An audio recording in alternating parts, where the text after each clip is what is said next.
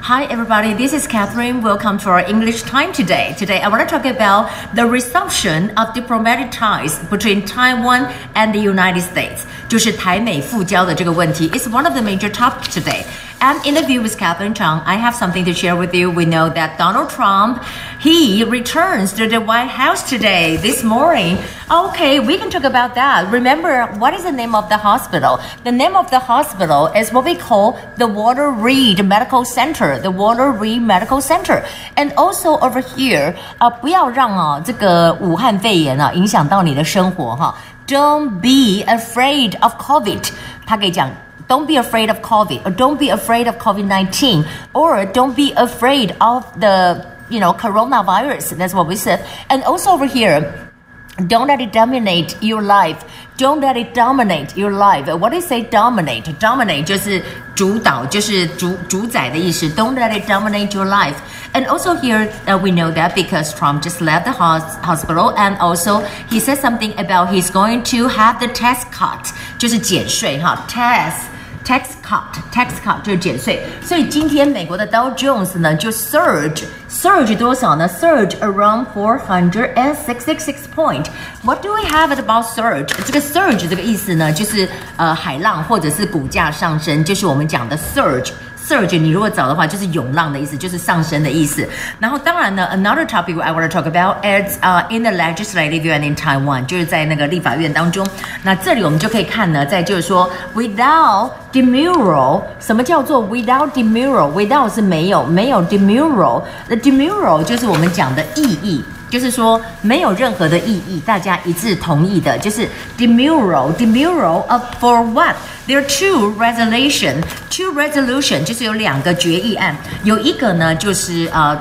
kind of talking about the Taiwan and U.S. backing ties, diplomatic ties. The other is to ask the United States to protect Taiwan, to fight against China, either in diplomatic way or economic way or military way. 那当然在这里我们就讲到呢，President Tsai also responded to the kind of the talking about the resolution. Resolution 就是我们讲的决议啊，resolution resolve resolve 是解决问题嘛，resolution resolution 就是决议的这个意思。那我刚刚有讲到这里说 恢复邦交，恢复怎么讲？其实 U.S. and Taiwan is not just establish diplomatic tie，并不是说建立外交关系，因为过去就有外交，但是呢，we broke in ties。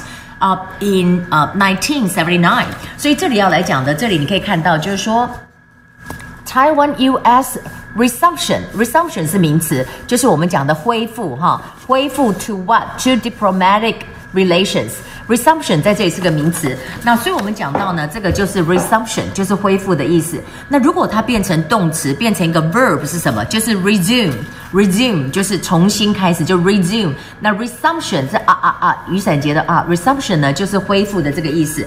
那当然在这里，President Tsai said that we really have, you know, it's a close, uh, close tie relationship, and you know, U.S. and Taiwan will continue to deepen substantive cooperative uh, relations. You know, talking about a substantive.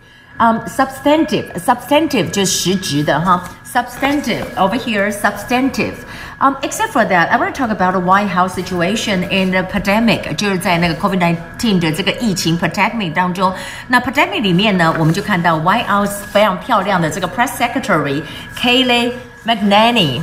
Kayleigh McEnany，你看这个怎么会念 McEnany 呢？因为这个 e 不发音，Mac Mac。Nanny Nanny 哈，就是一不发音。McNanny 他说什么呢？他说其实我都有 tested for several days, they are all negative。他就说 after testing negative constantly。 constantly，好，就是说一一致性的、一贯的、持续的。他说我 tested for many days, they're all negative, but and I tested positive for COVID-19 on Monday morning. Why experiencing no symptoms, no symptoms, no symptoms, symptoms 是什么呢？就是症状。No symptoms 就是说没有任何症状。那我这里就可以看到这个 constantly, constantly 就是一贯的这个意思。Okay, we'll talk about that, and in the end, we will have some time for the book. Um, I haven't did this for a long time, right? You can turn to page 179. Um, I want to talk about a car. If you, you know, if you talk, uh, how do you say that? 加速就是 accelerate, accelerate, accelerate 就是加速。Crosswalk 就是人行道。Illegal parking 就是非法的停车，speeding 就是超速啊。What is the speed limit? Don't